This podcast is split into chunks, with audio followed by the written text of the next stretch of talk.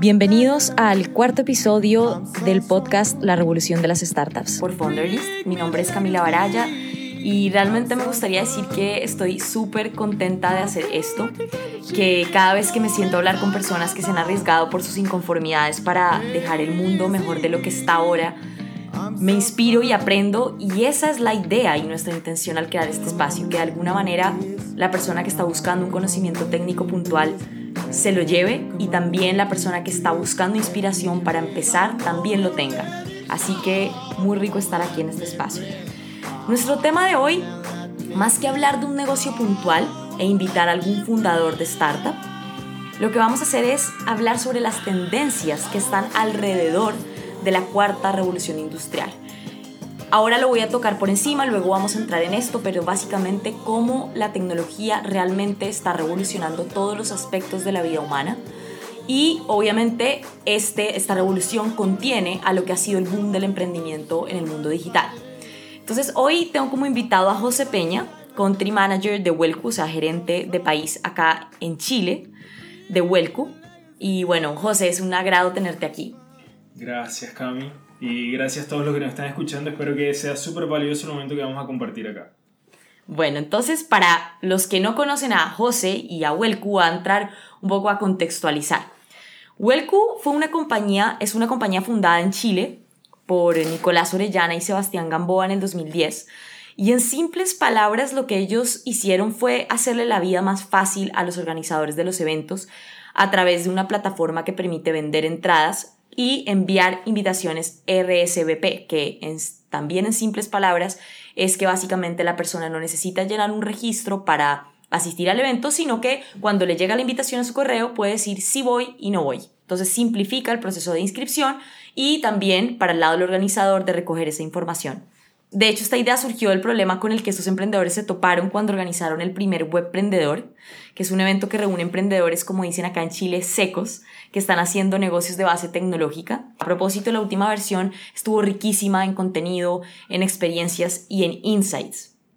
Después de Chile, Huelcu se expandió hacia México, hacia Argentina y Colombia, y para que dimensionen el trabajo que han hecho desde el 2010, han generado más de 4 millones de tickets, han enviado más de 2 millones de invitaciones y han acreditado en eventos masivos a más de un millón de personas. ¿Por qué invité a José a conversar aquí? Porque él ha experimentado desde diferentes puntos todo lo que involucra el, como el ecosistema del emprendimiento. Tal vez no de todas las facetas, pero sí es de varias. Entonces ahora como gerente de país de lo que fue en su momento una startup y que ahora también le preguntaremos si sigue siendo, si se percibe como una startup o como una compañía, pero también ha sido fundador, emprendedor. Eh, él dio partida a una iniciativa que se llamó en su momento Cafeína, que se llama Cafeína, donde se compartían experiencias de emprendedores exitosos en Latinoamérica para acelerar la curva de aprendizaje de otros emprendedores en la región. Y ahora hace parte de Global Shapers Community. Y esto es una red de líderes jóvenes entre los 20 y los 30 años en todo el mundo que son seleccionadas por el Foro Económico Mundial para abordar soluciones de interés público. Si suena un poco complejo y ya mucho bla bla, José nos va a ir contando poquito a poco, ¿cierto, José? Así es. Así que, bueno, vamos por partes porque la idea es precisamente desglosar y sacarle el jugo, como decimos en Colombia, a cada una de estas facetas que él ha experimentado desde el punto de vista de, desde el, en el sector del emprendimiento. Entonces, vamos a ir por el presente. ¿Qué está pasando ahora en tu vida y en Huelco? Es súper... Ya, ya la primera es súper complicada, porque ya cuando metes vida y Huelco... Mira, en, en Huelco, vamos a simplificarlo, en Huelco estamos con proyectos súper poderosos de seguir creciendo. Obviamente una empresa tiene que seguir creciendo y saber que por ahí va el impacto y tiene el sentido de una empresa, no quedarse ahí. Eh, así que estamos creciendo mucho, estamos con muchas expectativas de crecimiento en Perú y en México, que son nuevos mercados que estamos explorando. Eh, y asimismo consolidar Chile, eh, las diferentes verticales que tenemos y consolidar Colombia, que cada vez va creciendo mucho más. Entonces eso también va ligado con, con los procesos que está viviendo Colombia ahora que siempre ha estado un poquito más atrasado que Chile, unos dos, tres años yo creo. y ahora es como un momento súper interesante de capitalizar también eh, ese país. Ok, entonces antes de que empezáramos eh, a grabar, estábamos conversando con José sobre la etapa de la que está Huelcu. Y yo le preguntaba, José, ¿están, ¿ya escalaron? ¿Están escalando? ¿Siguen siendo startup? Y me pareció muy interesante lo que me respondió con respecto a cómo él y los líderes de Huelcu lo perciben. ¿Cómo lo percibimos? Percibimos que no, que la palabra escalar está súper rayada, que, que genera mucha confusión. Nosotros pensamos que estamos creciendo y que escalar va más ligado a cuando sientes que, que ya no vas más. Es como no vas más con las operaciones que das, no vas más con las 10 personas que tienes en la oficina. Te están llamando, es como te están llamando y no puedes atender a todos los clientes o todo el tráfico o todas las operaciones que están pasando en tu plataforma. Y nosotros pensamos que estamos creciendo muy bien de forma no orgánica, porque está, o sea, orgánica, pero también acelerando el zapato. Y creo que un emprendedor eh, que tiene una plataforma bien consolidada debería pensar en escalar cuando es imposible con las manos que tiene lograr hacer más. Y ahí son desafíos de escalamiento de, de diferente tipo porque tú puedes escalar en producto. O sea, el producto, imagínate, si ahora estás recibiendo 19.000 visitas al día y se te está cayendo, ahí tiene que escalar el producto, no tiene que escalar la operación completa. Entonces quizás no es un tema de, de Lucas, es un tema de ver bien cómo haces escalable la plataforma. Por otro lado, tienes después problemas de recursos, si necesitas realmente contratar más gente para las distintas operaciones, tanto ya sea código como operaciones, venta, marketing, gestión, ya ese es otro tema. Es como listo, Lucas para escalar. Porque mi caja no da para poder dar para poder suplir los sueldos de esas operaciones.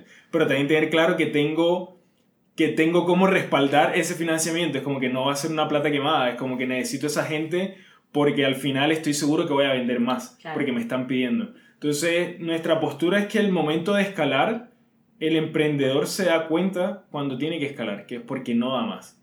Entonces yo creo que hay que estirar el chicle como emprendedores lo más que podamos y estar súper alerta cuando es el momento ideal de, de avanzar a 10x, a 20x. Como tu empresa te lo diga o como tú creas que tienes el camino claro de 20x y no sean solo suposiciones. ¿Qué ha sido lo más, o sea, pasaron 8 años desde que comenzó Welcome? Sí. ¿Cómo, cómo resumirías el, el viaje de esta compañía en el tiempo? ¿Cómo resumiría el viaje? Eh, atómico. Fue un viaje, ha sido un viaje como, al final con muchos pics, como creo que es el de cada em, emprendimiento. Al final tiene subidas y bajadas. Eh, creo que también lo resumiría como fortaleza. Al final es lo que te permite estar tanto tiempo con vida y, sentirte ya estable.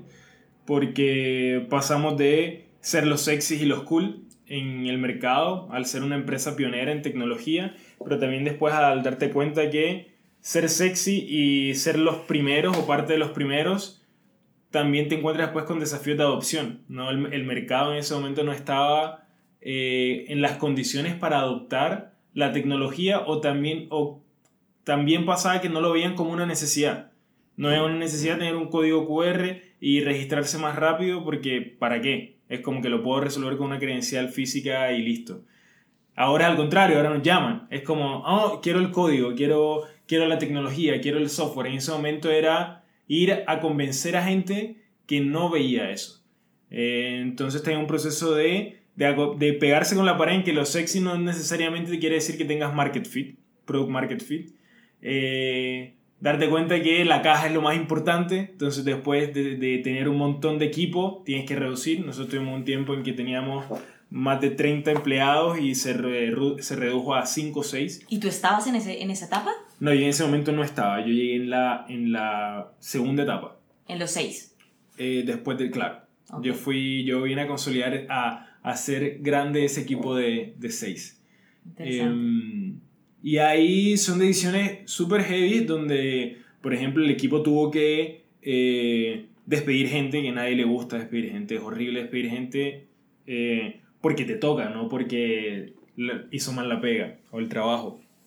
Entonces fue un desafío ahí de apretar, de, de aguantar y de seguir insistiendo y ver verticales y ver diferentes cosas por hacer, entender bien qué está pasando y ahí encontrar algo que era que fue súper valioso, que fue los eventos deportivos al aire libre. Te voy, a, te voy a interrumpir un momento para decir una cosa. ¿Qué pasó? ¿Por qué 36? Eh, ¿Qué pasó? Porque nos dimos cuenta que en ese momento la estrategia tradicional era... No, tradicional no, en ese momento era una estrategia clara que hacen muchos startups que es, listo, consigo vendedores, hay que vender. Entonces al final nosotros teníamos eh, un equipo que era gran parte de esos 30 eran vendedores y esos vendedores los mandamos a vender un producto que era genial, pero que no era tan fácil de adoptarlo. Entonces en ese momento comenzamos a ver que no te daban los números. O sea, tenías un montón de sueldos por pagar y no tenías los ingresos para poder pagar. Entonces al final comienzas a quemar plata de inversión donde, donde no te sirve. O sea, donde tienes que ya frenar el carro porque necesitas que la empresa genere esos sueldos y no, el, no la inversión. Okay. Eh, entonces ahí se tomó la decisión en donde realmente no era necesario tener esa cantidad de vendedores y esa cantidad de equipo y que se podía reducir a unos cuantos. Y ahí por eso te digo también el tema de escalar, después te das cuenta en esos momentos en que puedes operar y puedes hacer muchas cosas, puedes hacer cosas mucho más grandes con pocos que con muchos. Eh, así que por eso también la postura con respecto a la escalabilidad, lo que decíamos ahorita. Si puedes hacer, si puedes hacer que de un año a dos años con, la, con un tercio del equipo crezcas mucho más de lo que creciste con ese tercio completo, no necesitabas escalar. Necesitabas entender qué era lo que estaba pasando, vender, vender, vender, mejorar el producto, mejorar el producto, vender, vender, vender. Y cuando ya no deja abasto, que sea imposible, es como que colapsa la oficina, ahí es como tienes que ver una solución. Pero si, si no te están llamando y gritando por tu producto y te quieren pagar, no tienes nada que escalar que eso es un cambio de posición, porque tal vez tú piensas, yo digo, yo lo, yo lo veo desde adentro, en este momento no tengo una startup, pero veo que a veces, tal vez yo pensaría, diría como, em, a diferencia de lo que me estás diciendo, que el escalamiento es una decisión de voy a escalar, pero resulta que no, es básicamente estirar, es como que te estira el mercado, no que tú decides escalar y decir ya, de voy a levantar, por ejemplo, voy a levantar un millón de dólares en inversión para alcanzar un mercado gigante, ni siquiera no sabes si realmente eso es lo que necesitas. Y si necesitas comprar una contratar 20 personas, estar en una oficina elegante, abordar un mercado gigante. Claro, es que por eso tío, yo creo que ahí hay, hay, temas, o sea, con respecto a escalabilidad y también que tocaste el tema de, de inversión, porque muchas veces la escalabilidad está súper relacionada a, inversión, a levantar capital. Eh, también hay temas filosóficos. Creo que no solamente lo que yo diga o lo que otro diga es real, es como que al final es muy de la persona y de la cultura del equipo. ¿Por qué te lo digo? Es también va lo de levantar capital. Levantar capital, tú puedes enfocarte ahora en levantar capital, igual que podría levantar capital, pero también hay un tema de cómo, cómo enfocas la empresa. ¿Quieres tener muchos inversores? ¿Quieres tener la presión del inversionista? ¿Quieres tener eh, las dinámicas que implica tener inversión, que es tener un board, que es tener... Son diferentes lógicas eh, a las que tú quieres estar sometido o no. Y también ver y es un desafío enorme como cada uno lo abarca. Si tú quieres hacer crecer tu empresa desde la nada, con poca inversión, desde lo que tú generes, o con el capital de otro y romperle, quedarte con un porcentaje. Entonces ahí, eso ya, la forma en cómo tú levantas capital, es súper filosófico, es como tú creas. Eh, y por otro lado, el tema de la escalabilidad, yo no digo que si un emprendedor la tiene clara dice yo tengo que, estoy buscando plata para escalar, eh, está bien, o sea, no creo que esté mal. El tema es que eh, escalar es precisamente es cuando tú ya tienes algo consolidado, claro, y lo multiplicas. Escalar es muy diferente a explorar otro mercado, a invertir en otra vertical. Yo escalo lo que ya sé y lo hago muy bien. Eh, no escalo algo que no sé y algo que no conozco. Entonces yo creo que más que todo ahí donde está la decisión. Si tú me dices, yo voy a escalar, pero tengo claro, por ejemplo, digamos, no sé, Corner Shop. tiene claro que ya, ya sabe cómo funciona todo acá en Chile. Y dice, listo, por, por debajo de cuerda ya tenía claro eh, cómo funciona todo en Colombia. Ya sabe todo el sistema. Levanta la plata. Tiene la plata. Escala. Pero ya sabe, o sea, ya, ya sabe cómo funciona todo. Cuando tú estás en una empresa, una startup, donde todavía estás probando cosas, iterando cosas y no sabes realmente bien qué es todo, por qué te compran y si puedes cambiar el pricing, si puedes hacer diferentes modificaciones, no es escalar, porque ahí estás haciendo apuestas súper inseguras, no estás extendiendo algo de lo que ya sabes muy bien. Es como que estás comenzando a explorar y ver qué onda. Claro. Pero es súper debatible. Sí. Eh, y también tú, tú lo hablas desde, no desde la filosofía solamente, sino eres desde parte la de que experiencia, ya pasó claro. por eso. Lo hablamos de la experiencia, es como que sabemos que. O sea, Welco ahora tiene operaciones en cuatro países y somos 12. Ok. Y, y podemos hacer los cuatro países cagados de la risa, ¿me entiendes? Claro. Eh, entonces por eso también lo digo, es como también hasta... Y también hay un desafío de equipo, hasta dónde le, le pones el, el acelerador al equipo. claro. Que también es interesante porque también tomas un ritmo de producto donde también después lo que tienes que escalar es tu ritmo de trabajo.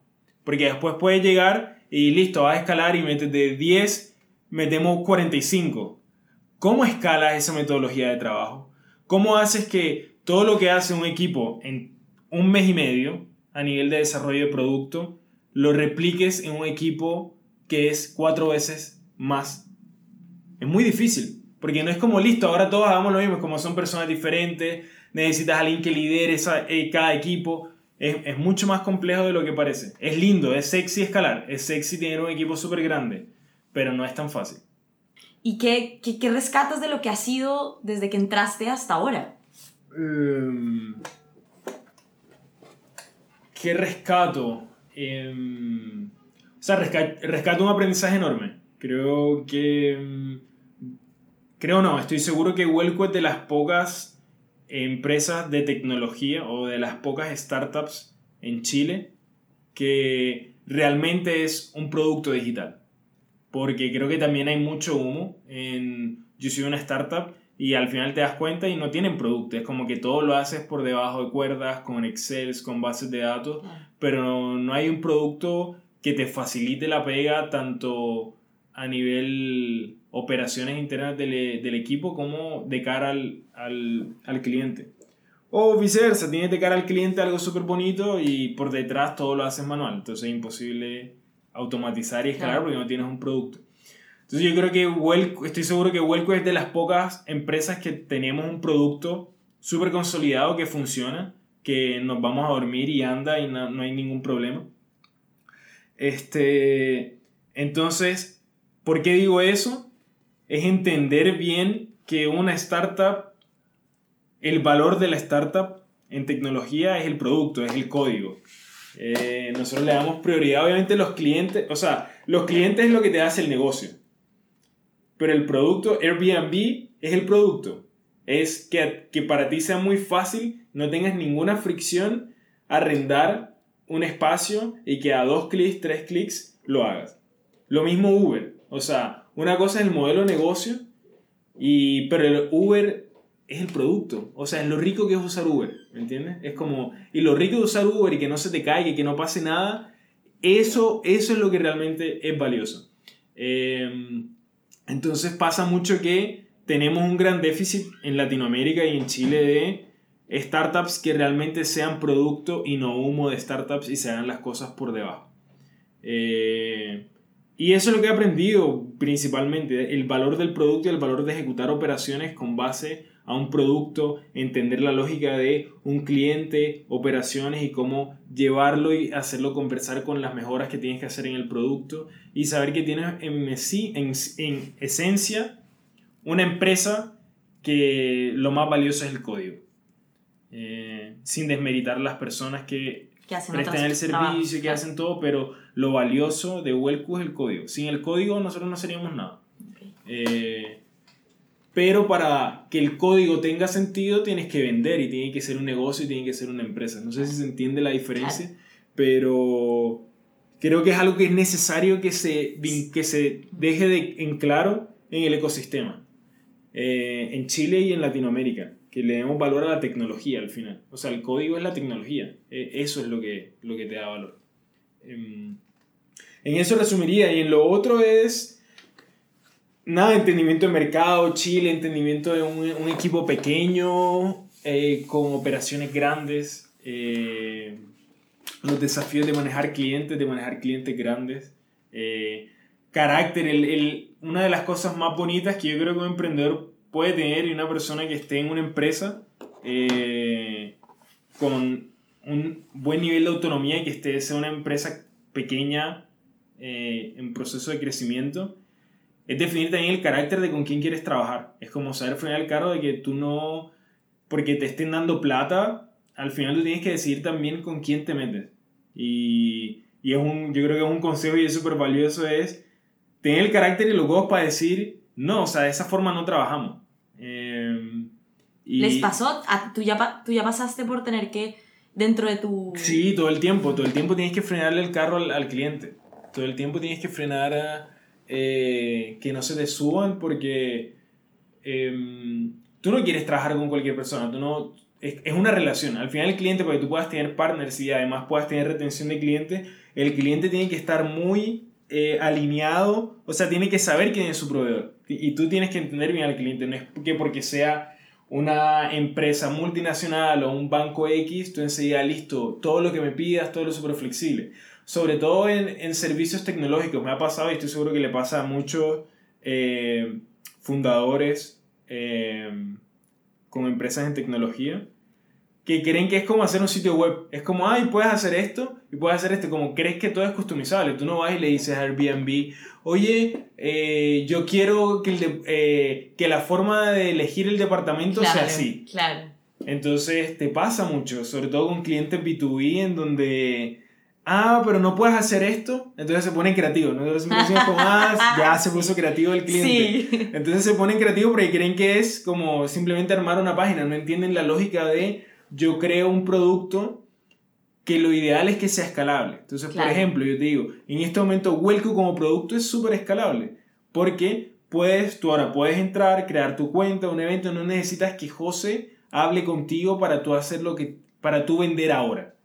Eh, entonces, para poder, y tienes que explicarlo así como con, con pedacitos, para yo, como mira, Juanito, para yo poder hacer esto, no puedo estar escuchándote y haciendo cualquier modificación que tú me digas. Entonces, todo esto, el, no que quieres que cambie el formulario de registro, no, porque el formulario de registro no solo lo usas tú, es el formulario de registro que ven todos los que compran a los 400 eventos que están ahora vendiendo en Welco. Entonces, un pequeño er- cambio que yo haga ahí y es una equivocación, le mato las ventas a todos los 400 organizadores que están vendiendo ahora. Por tu Por, por- creatividad. por tu creatividad, claro. Claro. Entonces, como entender, como poder hacer, tú darle a tomar ese valor de tu producto, entenderlo claramente y decir el por qué no puedes modificar ciertas cosas eh, y que no es un tema de que no seas flexible, es un tema de que te entienda que tu producto funciona de una manera. Es Claro. como yo a ti no te voy a decir cómo debe funcionar eh, tu, tu casa o cómo debe funcionar tu empresa. Claro. Es lo lindo, o sea, tú creas cómo debe funcionar tu empresa, cómo debe funcionar tu casa. Eh, te pasa lo mismo, nos han, nos han pasado la típica de eh, ¿por qué me cobras así? Es como decirte cómo te deben cobrar. Entonces, como que, ¿por qué la comisión es un, tan, es un 5,5 más 500 pesos más IVA? ¿Por qué? O ¿por qué me cobras? Es como que son ciertas cosas que estoy seguro que no solamente me pasan a mí, le pasan a muchos de los que están intentando eh, hacer la pega y hacer su empresa, en donde te cuestionan muchas cosas. Y ahí hay que tener el carácter de, con la buena onda, de decir que no. Y como siempre, el tono dice la canción. Es como puedes decir las cosas súper claras y muy buena onda y que, y que se cierre el tema ahí. Totalmente. Y es claro también, porque es mejor cerrar con un cliente, o sea, no avanzar con un cliente que tenga una alta probabilidad de ser un cacho, un problema en el futuro. Es mejor frenarlo ahí que darte cuenta después, Sí, porque después es peor. claro. Eh, entonces es mejor, ¿sabes qué? No, no trabajamos así y listo. Pero para poder tomar esas decisiones tienes que tener muy claro lo que estás haciendo, tienes que tener también la certeza de que puedes hacer muchas más cosas sin ese cliente. Ok.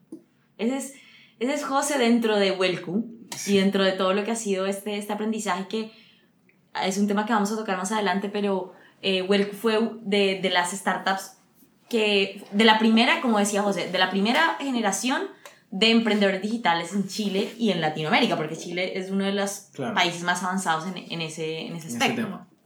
Entonces, eh, vamos a ir un poco hacia, cuando estaba leyendo para entrevistarte, veía como tú mismo te presentas y que es interesante ver cómo las personas nos presentamos a nosotros mismos. Sí.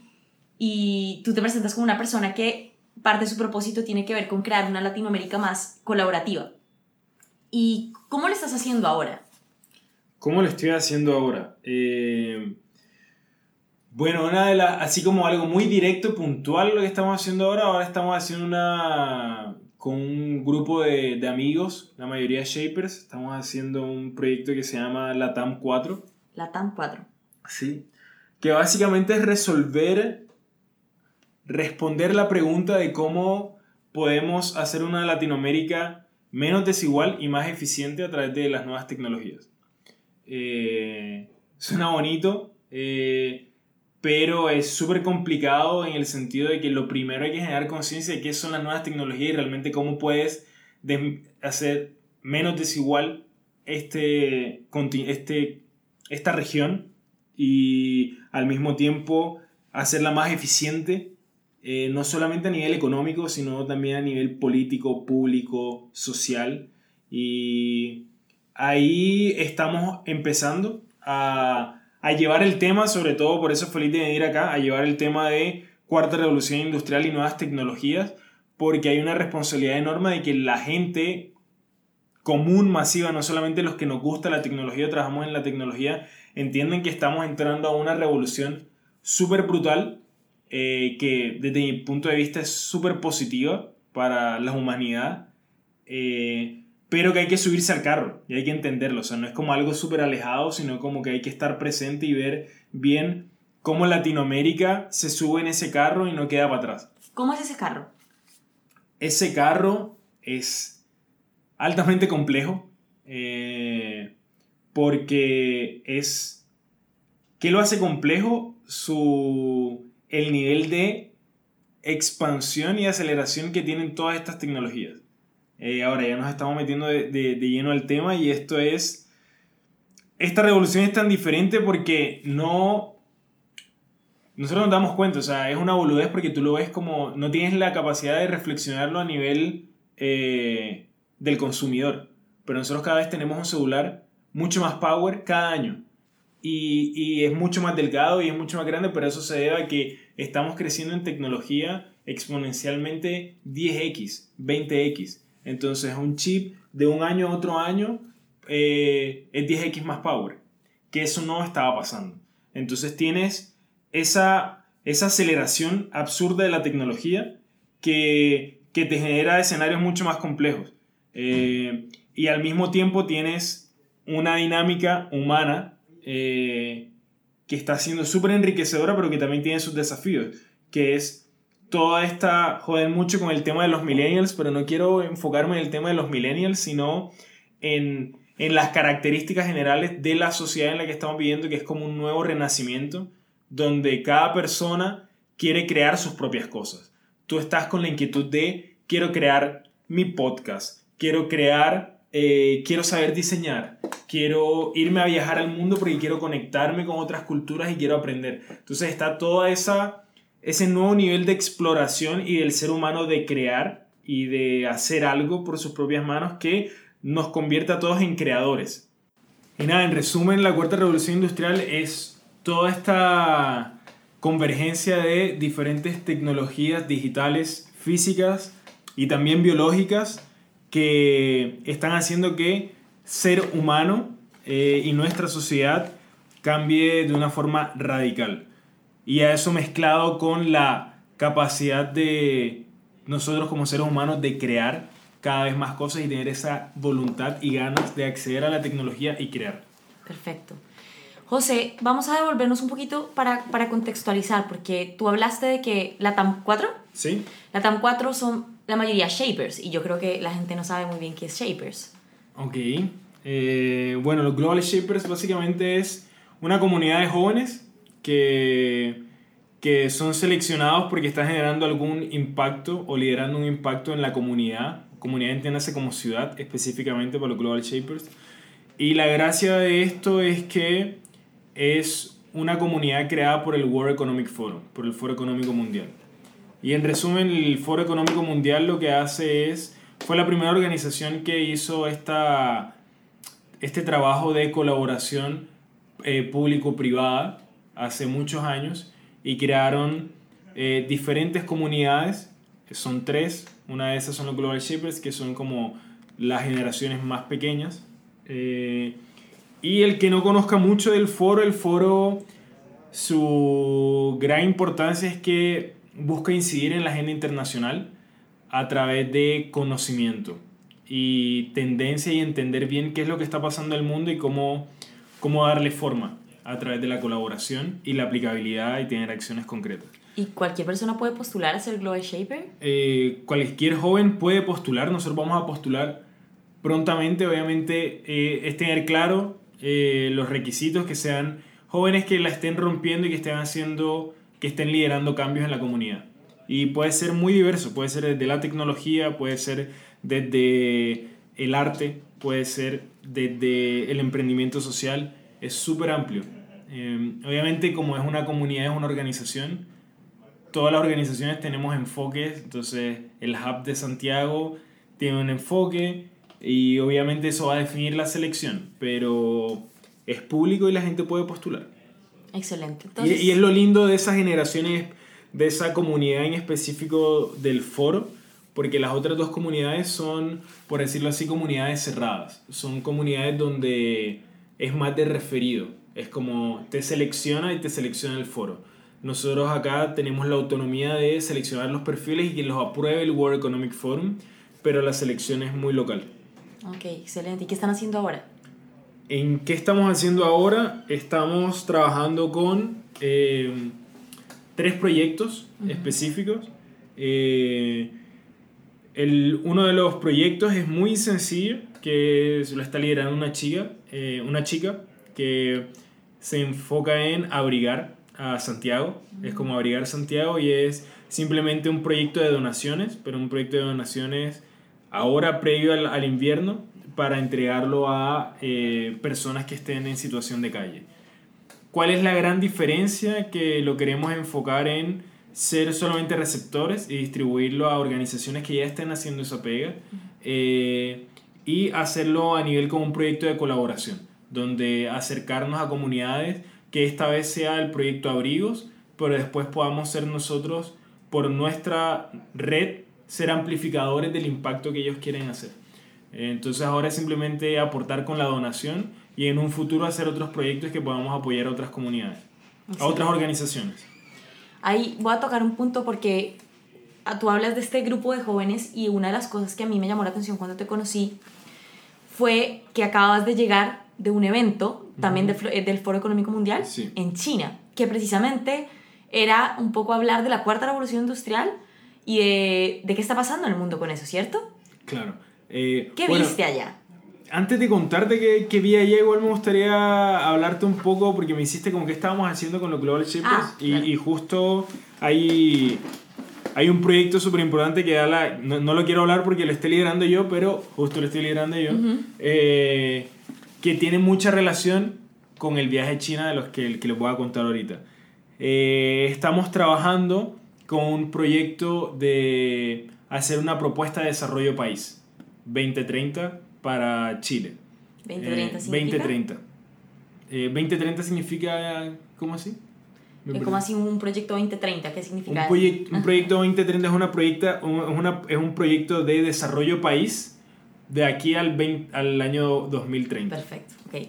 Eh, y el truco de esto es llevar, juntar a las diferentes comunidades. Aquí hay gente increíble. Por ejemplo, tenemos a Eric Parrado, que es el superintendente de instituciones financieras.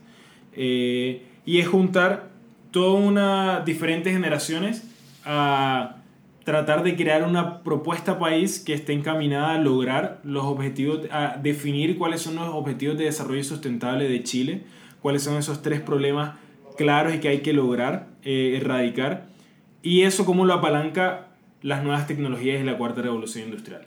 En resumen es ver cuáles son las prioridades y necesidades sociales que tenemos para ser un país sustentable y eso cómo lo podemos llevar a cabo a través de las nuevas tecnologías.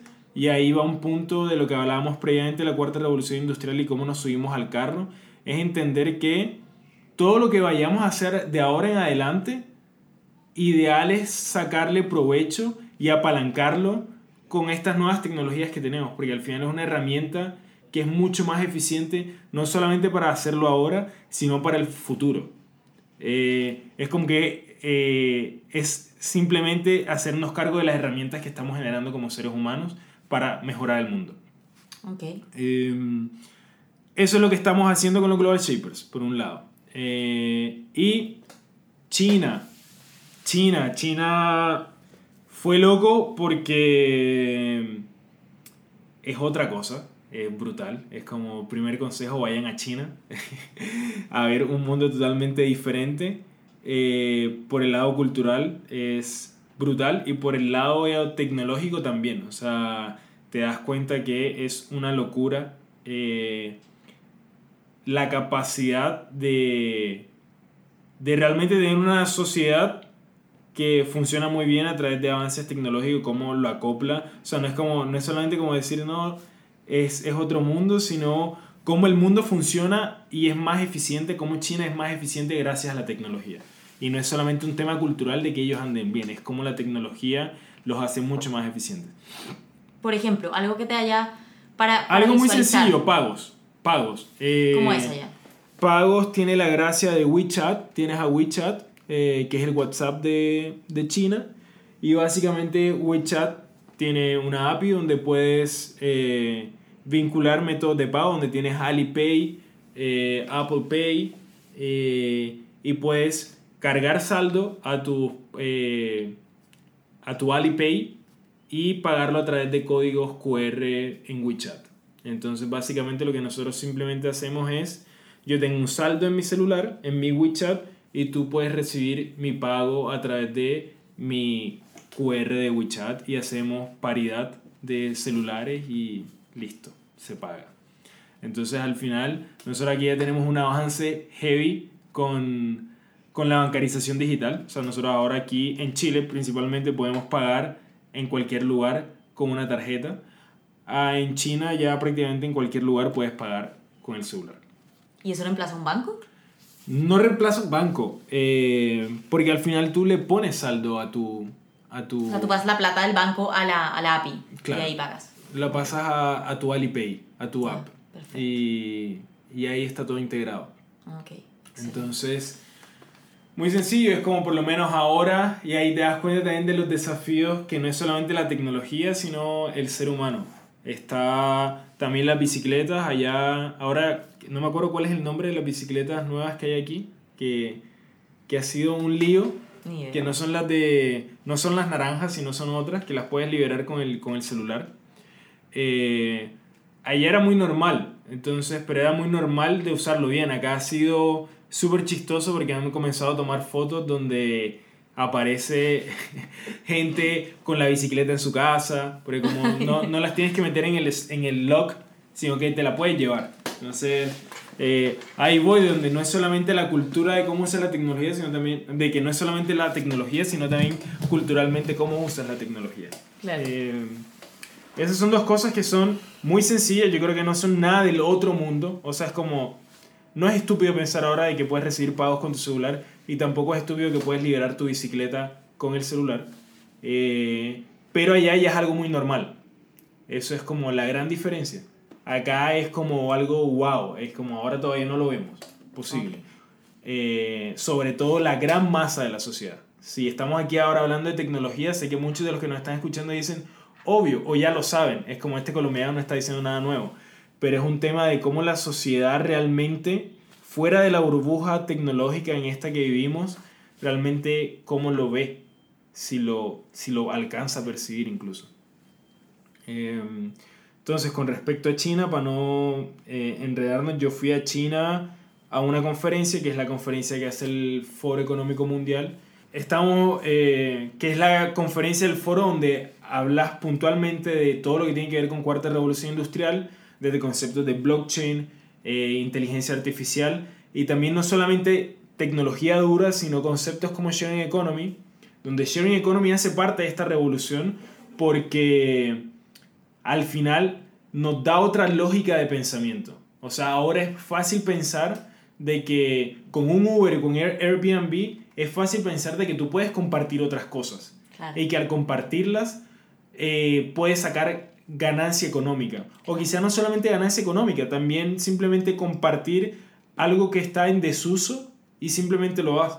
Eh, entonces creo que ese concepto es súper radical eh, y hace parte de esta revolución porque comienza a configurarte otras lógicas de pensamiento, en donde tú dices, listo, yo puedo dejar esta bicicleta acá y alguien y otra persona la puede tomar. Yo puedo tener este tipo, yo puedo hacer esto con los libros también, que hay muchos proyectos que no, no son negocios, pero hay muchos proyectos, sobre todo en nuestros países, en Colombia pasa, donde hay, eh, donde compartes libros, donde tienes una, una librería andante donde se comparten libros y es pero la gran diferencia es que si la sociedad tuviera asumido ese concepto en su día a día, te generaría otras conexiones diferentes.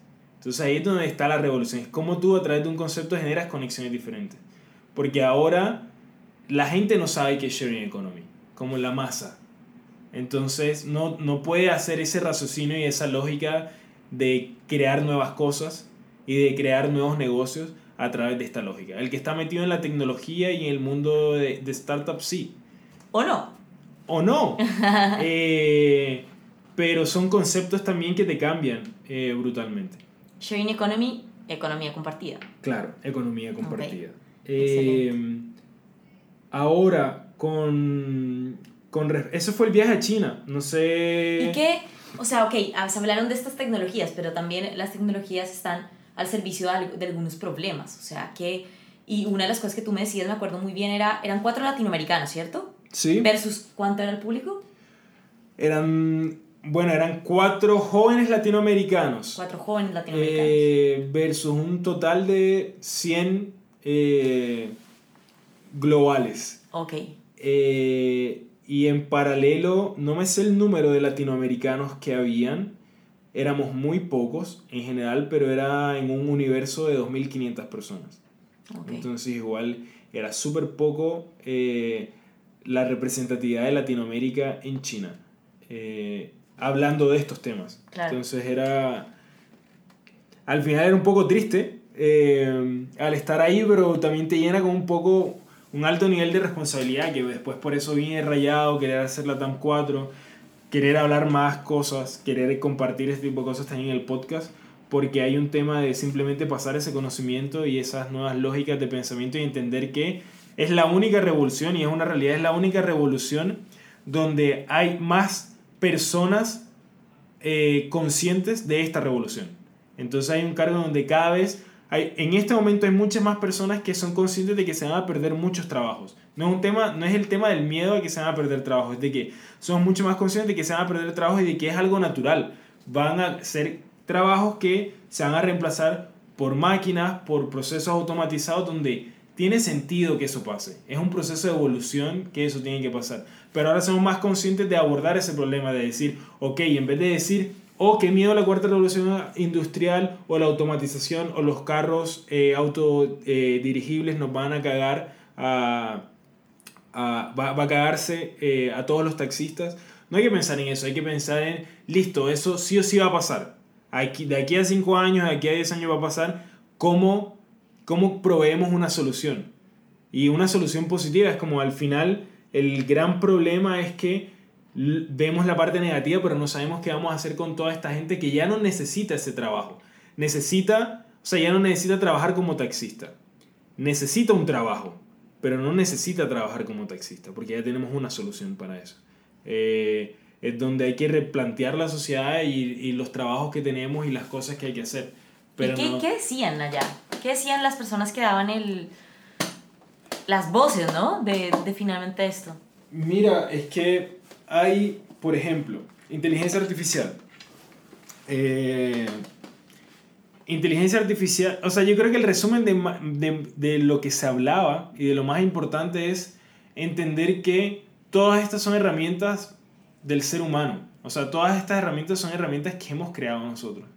Entonces, es hacerle ver, es cómo nosotros nos hacemos cargo de que las otras personas tienen que ver esto como una herramienta. Eh, y una herramienta positiva. Es como al final lo que va a lograr la inteligencia artificial es que se hagan muchos trabajos que nosotros eh, podemos dejar de hacer y podemos dedicarnos a crear otras cosas. Entonces también hay que replantearse después cuál es el rol del ser humano en la Tierra, porque al final todo el trabajo pajero que, hay que, que hacías, una máquina lo puede hacer por ti.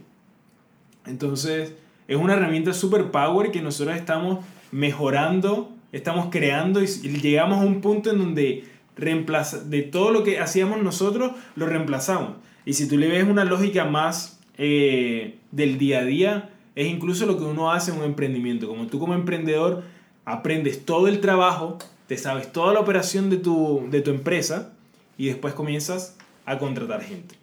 Aquí lo que nosotros hicimos fue con máquinas. Es como tú comienzas a entender todas las operaciones que tienes que hacer para ser sustentable en la vida o generar las operaciones o las dinámicas económicas que hemos creado como civilización y después las reemplazas por una tecnología que es mucho más eficiente y que puede hacer mejor el trabajo que tú. Eh, ahí obviamente van a haber debates filosóficos en donde si hemos tomado bien las decisiones, si la Tierra o la civilización está yendo por el camino que tiene que ir. Y no me quiero meter en ese tema. Eh, lo importante aquí es que seamos conscientes que es una herramienta que hay que saber usar y que no hay que tenerle miedo. Es simplemente algo que nos va a mejorar. Por ejemplo, blockchain.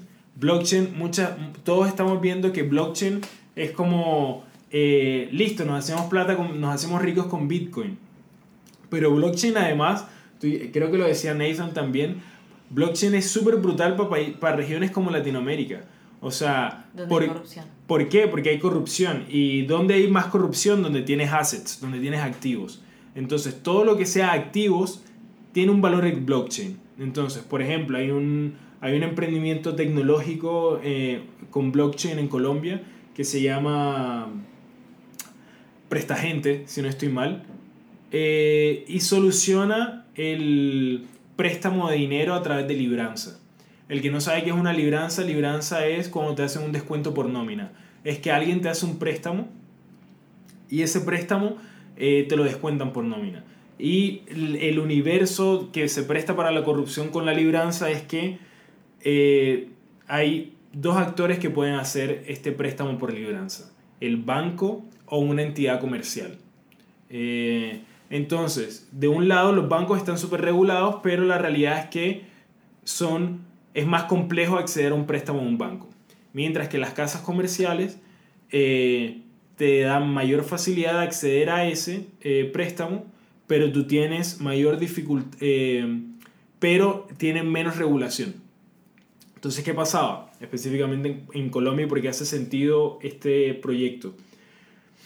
Pasaba que al final cuando a ti te hacen el préstamo, lo que hace la casa, quien te da el préstamo, eh, hace un pagaré, un respaldo de que eh, tú vas a recibir la plata descontada por la nómina de ese X empleado. Entonces, eh, lo que hacían era hacerle copia de esos pagares y vendérselo a otras casas comerciales o a bancos. Entonces, ¿qué pasa? Tú, yo te pido un préstamo a ti, Cami, y tú me apruebas el préstamo, me hacen el descuento por nómina, tú tienes mi pagaré. ¿Qué pasa? Tú llegas y le sacas copia y después se lo vendes a un banco que asuma la deuda y el banco está tranquilo porque tiene el pagaré y va a recibir la paga descontada por la, por la nómina de ese empleado. Eh, ¿Qué pasa? ¿Por qué pasa esto de que la gente compra ese pagaré? Porque es a bajo riesgo, porque vas a recibir la plata eh, directamente descontada. Es como que siempre se te va a pagar esa plata porque esa persona está trabajando y le están descontando. Es que cuando lo, le sacas copia, no tienes cómo regular la copia de esos pagarés. Y ahí es donde hace sentido blockchain, porque sabes la trazabilidad de ese pagaré. O sea, yo no puedo vender un pagaré a una casa comercial, después a otro banco y que ellos reciban ese pagaré como un respaldo de deuda y que sigan recibiendo la plata eh, a su cuenta. Em, entonces, eso es súper poderoso, que solamente se puede hacer a través de blockchain. Es como, y es parte de esta revolución. Eh, y es Latinoamérica. Entonces ahí estábamos hablando, cuando tú me hiciste la pregunta de cómo nos subimos al bus. Nos subimos al bus precisamente con eso. No podemos, no puede ser igual que cuando salió la web 2.0, donde simplemente era como ir a tendencia y ahora todo tiene que ser web. No es, no es un tema de simplemente ir a tendencia y que todo esté digitalizado. Es un tema de entender cuál es el rol de Latinoamérica eh, y cómo va a usar esa tecnología para sus necesidades y también para ser atractivo para, para el mundo a nivel global. Para dejarlo mucho más claro. Por ejemplo, cuarta revolución industrial no es solamente eh, blockchain e inteligencia artificial, es biotecnología. Nosotros tenemos el Amazonas. Nosotros no estamos sacándole provecho al Amazonas y no estamos siendo players. Es como simplemente al Amazonas va cualquier persona o cualquier empresa gringa, europea, que quiera venir a hacer estudios y revisar plantas, animales, ver toda la fauna que puede hacer para tomar sus medicamentos o generar ciertos avances eh, biológicamente.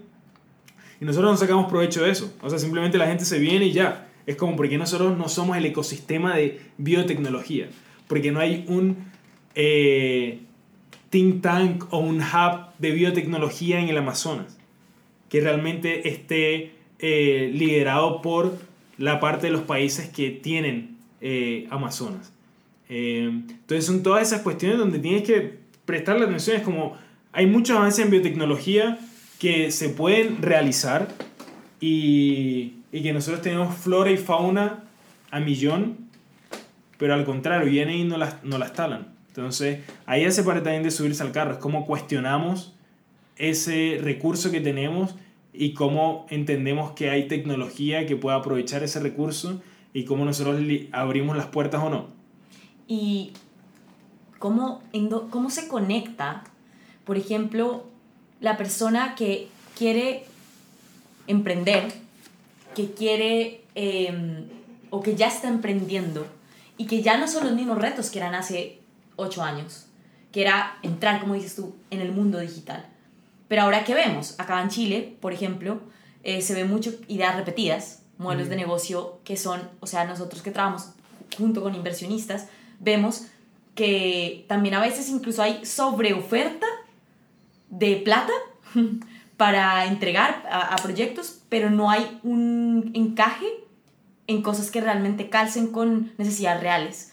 Entonces, ¿por qué, te, por qué pregunto esto? Porque es cómo se conecta este, este deseo y esta mentalidad que hace parte de la cuarta revolución industrial de crear con esto que avanza y que ya, digamos que estamos en una máquina del tiempo, Latinoamérica está un poco más atrás, pero cómo nos conectamos desde el emprendimiento a esto que está pasando en donde ya, en, estos años que ya están adelante en países como China. Te voy a dar las dos, dos respuestas. Una, la ideal, y es la que muchos soñamos y es la que sabemos que no va a pasar, que es que a nivel gobierno y a nivel entidades e instituciones tuviéramos eh, la capacidad instalada para aprender y estar metidos como en ese loop de aprendizaje, que pudiéramos tener laboratorios de biotecnología, que pudiéramos tener eh, proyectos de eh, inteligencia artificial, que se estuviera, como que hubiese una cultura aquí de, una cultura y espacios donde pudiéramos aplicar y aprender todas estas nuevas tecnologías. No lo hay, no lo va a pasar, porque no, no es nuestra región.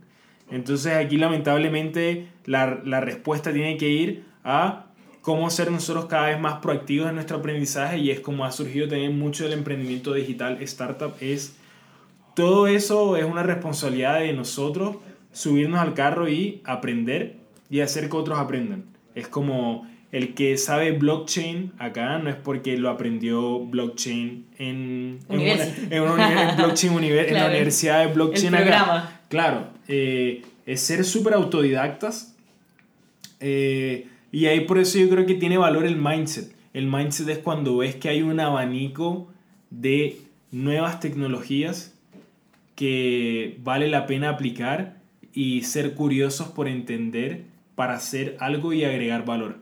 Entonces, creo que hay un trabajo fuerte de que ahora blockchain se habla porque simplemente la gente puede ganar plata con blockchain, si no, lamentablemente no se hablara eh, a nivel masivo.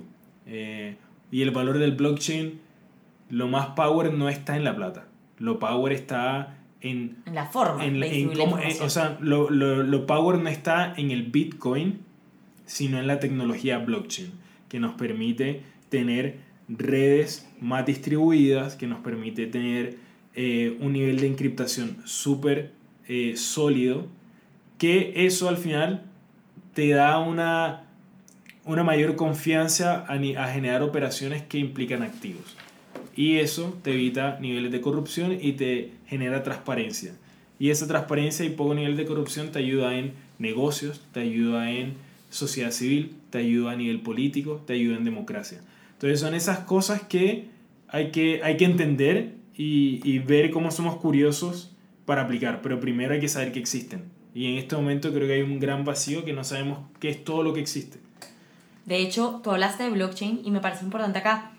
El otro día conversaba con otro de los emprendedores acá de Magma y hablábamos sobre blockchain y decía, ¿qué, qué es blockchain? Porque tú, eh, hay palabras que comienzan a surgir en el emprendimiento, en el, eh, cuando comienzan a haber tendencias en donde todo el mundo habla, pero un 1% de la gente sabe lo que es. Y yo creo que blockchain es una de esas cosas. Claro, blockchain pasa que la gente cree que es Bitcoin y Bitcoin no es. O sea, y al final también, que es todo lo que está pasando con Bitcoin y con las criptomonedas, que ahora no está subiendo como quisiéramos, porque, eh, porque claramente se comenzó a regular el mercado. No es un tema de que la vuelta no vaya o no va, es que se comenzó a regular porque está muy poco regulado. Entonces comenzó a generar una influencia que era algo que está descarrilado y obviamente comienza a regularse.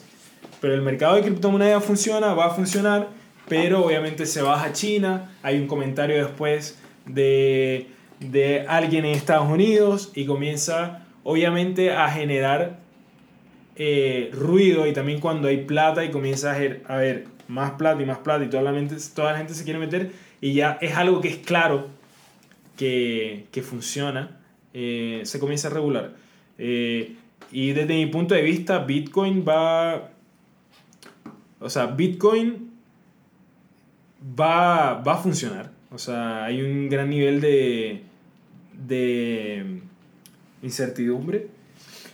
Pero Bitcoin va, va a generar.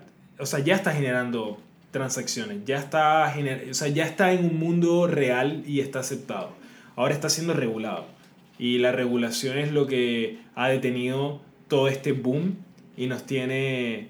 Eh, nos da tiempo para estudiar. Nos, tienen esperas, pero realmente yo no me enfocaría en Bitcoin, o sea, me enfocaría en, en la tecnología, en blockchain. Y hay cosas mucho más, o sea, hay cosas que incluso a nivel de tecnología, eh, hay criptomonedas que están mucho mejor hechas que el mismo Bitcoin. Eh, entonces es súper es súper relevante enfocarse en la tecnología más que, más que en, el boom de lo que te da plata. De hecho, ahí voy a hacer un paréntesis. Este emprendedor que te decía, decía que blockchain, que me parece una buena definición y la noté porque de verdad me pareció sencilla de entender y digerir, como un blockchain, un sistema de archivos distribuidos, descentralizados, con criptogramas para que sean difíciles de copiar. Sí. Es eso. Básicamente es tener algo que es más distribuido, que es descentralizado. Y, y, y, eso en la práctica, ¿qué es? Quiere decir que lo que hablamos en el ejemplo del pagaré. Eh, yo puedo ver si tú estás vendiendo el pagaré a otro y si, ese, y si esa transacción es válida o no. Es como que... O, o tú necesitas un permiso para poder vender ese pagaré a otro y, que, y o hacer la copia de ese pagaré. Entonces al final todos estamos conectados y no nos podemos cagar, eh, en resumen. Ok, excelente. Eh, ¿qué, ¿Qué más con blockchain? No sé. No, y más que Yo creo que ya en este, en este punto me parece interesante como el nivel al que lo llevaste que tiene que ver y lo que más rescato es aprendizaje, estudiar, proactividad. Es como, ok, por ejemplo, de una cuando hablaste de eso, hoy en día, el otro día veía una, una infografía que compartió la de Rocío Fonseca de Startup Chile en Twitter, donde era un estudio que salió de los países que peor estaban en ranking en número de personas que sabían de tecnología o que eran desarrolladores, por ejemplo. Y uno de los peores, algunos de los peores países estaban en Latinoamérica. Entonces, eh, claro, es como replantearse si muchos de estos trabajos van a ser reemplazados, es las carreras van a ser reemplazadas, es... Entonces yo ya no pienso en que ya, o sea, no solamente en hacer un negocio, sino en qué necesito aprender para poder aportar valor, qué estudio, o sea, ya, ok, yo aprendí marketing, aprendí, no sé, derecho, pero me debo replantear que tengo 30 años y tal vez en vez de pensar solamente en ganar un buen sueldo o en solamente hacer plata es, ok, ¿a qué me adelanto? Claro. Bueno, ahí yo creo que uno de los consejos más fuertes o más power de las cosas que de, de estar en China es yo creo que no es, no, es, no, es no es un consejo para todo el mundo, no digo que sea excluyente, sino que hay que quien lo tome y quien no lo tome, pero si tú quieres hacer algo como mucho más power eh, y que tenga un alto impacto de aquí a 10, 15 años, tienes que olvidarte de la paja de lo que está pasando ahora, tienes que olvidarte de la noticia que está pasando ahora, tienes que olvidarte del, del, del día a día, me refiero del día al día, noticia, conocimiento, tienes que pensar realmente de aquí a 20, 30 años qué es, qué es lo que realmente va a pasar. Eh, y cuando entras en ese loop de curiosidad, puede que incluso no tengas acceso a la información ya. Puede que veas como loco decir, eh, no, ¿a dónde encuentro información de aquí a 20, 30 años? Pero si te pones en la tarea día a día de pensar dónde encuentro información de aquí a 20, 30 años, te lo juro que vas a comenzar a encontrar y vas a encontrar y vas a encontrar más gente que está en eso. Entonces como que ahí es donde comienza el bichito a hacerte ruido y entender que hay un universo mucho más power. Eh, que bueno, que es lo que hizo Elon Musk claramente y lo que está haciendo. Eh, así que, y, y, y, ahí ligado muchas, muchas cosas. O sea, por ejemplo, nosotros es muy probable que, es muy probable no, está súper ya estadísticamente eh, lo, lo, hizo el foro justo. El 5% de los productos como consumidores que nosotros vamos a, a estar eh, comprando en el 2025 van a ser generados a través de 3D printing, de impresiones 3D. Eh, ya eso te dice mucho. El 90% de las personas vamos a estar con un, de la población global va a estar con un smartphone. O sea, quiere decir que el 90% de las personas van a tener un computador super power en sus manos, que es un computador que hace 10 años no existía. Eh, y que lo vemos solamente con un celular para ver videos de gatos y, e Instagram pero la realidad es que tienes un computador eh, más tienes en tus manos algo que está mucho más avanzado, un computador de 10, 15 años. Eh, entonces creo que esas reflexiones son las que estamos cagados que no nos hacemos, ¿me entiendes? Eh, y, y ahí es donde tiene valor la tecnología, en donde saber que ahora con este celular que tengo en la mano puedo crear muchas cosas. Eh, y, y, no lo estamos haciendo. Y en Latinoamérica no lo estamos haciendo. O sea, no estamos, no estamos diciéndole a un niño que, que, tiene un computador en sus manos y que puede crear muchas cosas a través de ese celular. No solamente hacer WhatsApp. Eh, pero al mismo tiempo, obviamente, tenemos un vacío en educación, en cosas básicas que, que nos complejiza. O sea, estamos en una región que es compleja de subirse al carro pero no creo que esa sea la limitante para no subirnos al carro. Claro. Eh, y también parte mucho de las empresas, parte mucho de las empresas que lamentablemente muchas de las empresas que tenemos en Latinoamérica están pensando en eh, cómo me veo sexy implementando esta tecnología y no realmente cómo la aplico eh, para que genere un alto impacto en mis clientes o en mis empleados, sino que es por ser sexy. Y ahí también tiene un alto, una, un alto nivel de importancia lo que hagamos las personas que estamos en el emprendimiento o empresas de tecnología. Cómo podemos hacer un poquito de zoom out, de alejarnos un poco de la empresa y entender que somos de los pocos que estamos trabajando en tecnología y cómo aportamos a la sociedad también a partir de nuestro conocimiento en tecnología. Eh, creo que también es una responsabilidad. No creo que sea una no, no, no, estoy diciendo que sea una responsabilidad de todos, pero de 10 emprendedores digitales que, que 5 se hagan la reflexión y vean no solamente cómo pueden apoyar a otro emprendedor en que, en que emprenda, sino también en cómo hacerse cargo de los avances tecnológicos que están haciendo o de su conocimiento en tecnología para construir una mejor sociedad, un mejor país o simplemente mejorar la calidad de vida de las personas que tienen al lado, hace la diferencia. Eh, y creo que por ahí, por ahí va un poco.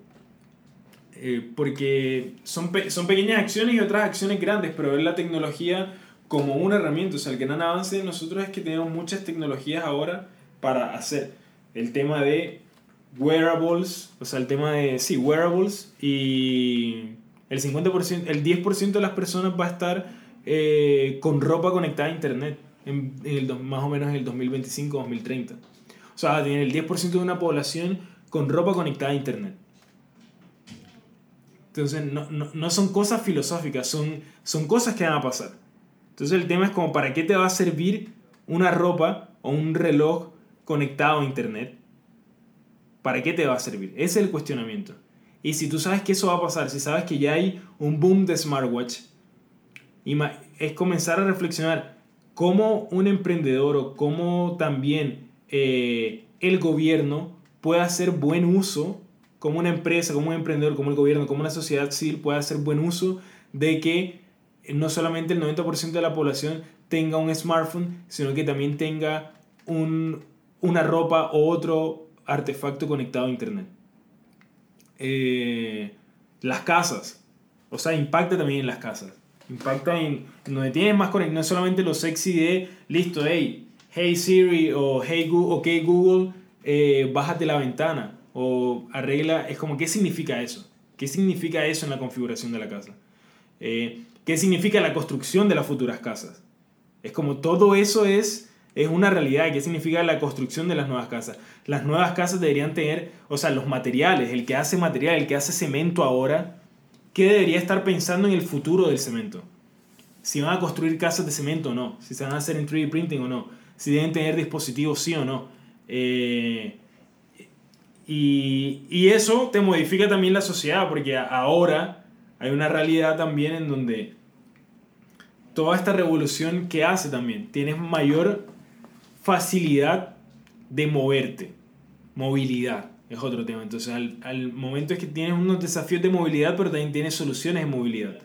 Hay que oír con esto, que cada vez somos más móviles, o sea, nos movemos más rápido. ¿Qué implica eso también? Al movernos más, tenemos mayores relaciones entre diferentes culturas. Y eso no nos hemos dado cuenta y va a pasar en Chile de aquí a 10 años, pero ya está pasando en el mundo y de aquí en el 2025 va a ser un mundo totalmente diferente porque la configuración de la familia ya está cambiando. O sea, el nivel de tener una familia de padre, eh, de mujer, hombre o de hombre, hombre, de tener las dos personas que hacen esa familia de diferente nacionalidad y es muy probable que tengas a un brasilero con una colombiana viviendo en Alemania con unos niños que nacieron en Chile pero están viviendo en Alemania es y las o sea, y el tema es que eso ya pasaba el tema es que las probabilidades de, lo, de que eso pase ahora son mucho más altas entonces eso te genera una nueva sociedad que juntado a toda esta nueva tecnología te da una dinámica totalmente distinta entonces te cambia un mundo totalmente, eh, te genera un mundo totalmente desconocido. Eh, y ahí es donde tenemos que ponernos. Es como, es eso. Eso está pasando y va a pasar. Eh, ¿Qué desafíos nos genera, pero sobre todo qué oportunidades nos da? ¿Qué oportunidades nos da? Bueno, yo creo que no hay mucho más que, que decir. Creo que dejas preguntas bien interesantes abiertas y que creo que para quien se quedó hasta el final escuchando es porque le interesa. Lo último que sí me gustaría es que José vino con un libro en sus manos. El nombre es el libro y el autor. De todas maneras, igual lo vamos a escribir después en un blog post para que la gente pueda verlo, pero de repente con alguien que lo escuche y lo pueda anotar porque creo que más personas deberían tenerlo. Es eh, La Cuarta Revolución Industrial por Klaus Schwab. Eh, y nada, es súper bueno porque creo que precisamente es un poquito de lo que hablamos acá, que yo tenía miedo de que fuera muy filosófico y van a decir como este loco está rayado que está hablando o es puro humo. Pero principalmente es como un abrebocas para entender qué es lo que está pasando y qué es lo que viene ahora. Es como entender un poco en números, eh, en hechos y en, en números y en hechos lo que, lo que es, lo que es la cuarta revolución industrial, lo que estamos viviendo. Entonces yo se lo aconsejo a cualquier persona que esté en tecnología, que lo vea, que lo lea, porque vale full la pena meterte como en ese loop. José, muchas gracias por, por este tiempo, por eh, venir a filosofar, pero a la vez creo que hubo una aterrizada bien interesante. Eh, creo que quedan varias cosas ahí que ya queda a cada uno yo creo que dependiendo del bichito y de la proactividad y la curiosidad de cada uno, el otro día de hecho veía una, no me acuerdo, estaba leyendo, parece que leyendo algún artículo que decía que uno de los mayores problemas del mundo era la falta de curiosidad. Entonces creo que también es un poco eso. Todo lo que a mí me queda de la conversación acá es como ser curioso, ser curioso de eso que va a pasar en 20 años. Y, bueno, gracias por ese tiempo. Y, y bueno, ligado a eso, eh, ser curioso por eso, porque es el mundo en que nosotros vamos a estar. O sea, si tú me dices como si alguien de 60 años, 65, 70 años, me dice ser curioso por, por de aquí a 20 años, como para qué. Pero nosotros tenemos ese, o sea, nosotros vamos a vivir ese mundo, ¿sí me entiendes? Nosotros vamos a, eh, quizá vamos a, a, a hacer, a estar pendiente de niños y de personas, vamos a tener las manos de personas que están creciendo en ese, vamos a tener la responsabilidad de niños que están creciendo en ese nuevo mundo. Eh, entonces como que es súper importante ser curioso, porque si no el mundo llega y te... Nada, te lo topas y ya, y ya no tienes nada que hacer. José, de todos estos proyectos que mencionaste, ¿tienen algo abierto para personas que quieran unirse al tema, no sé, la TAM 4, el Hub Santiago? Eh, ahora el Hub Santiago pueden ir a, o sea, pueden ir a globalshippers.com y hacer el filtro por, por Hub Santiago. Eh, con la TAM 4 vamos a estar lanzando dentro de un mes un poco la, el sitio web. Eh, no tenemos nada. al inicio simplemente ha sido la conversa y armar el equipo y comenzar a, a hacer acciones. Y lo que sí se viene, que es super power, es en agosto vamos a tener la primera actividad que es este proyecto Propuesta País, que vamos a ver cómo, cómo logramos el atacar los desafíos a través de nuevas los desafíos del país a través de nuevas tecnologías y ahí en agosto vamos a hacer ruido. Exacto. Esperaremos entonces. Así que sí, esperaremos. ok. Muchas gracias por habernos acompañado en este cuarto episodio de la revolución de las startups. La próxima vez vamos a conversar con Rafael Socarrás, uno de los fundadores de Mensajeros Urbanos, una de las plataformas de logística que ha tenido gran crecimiento en Colombia en los últimos años.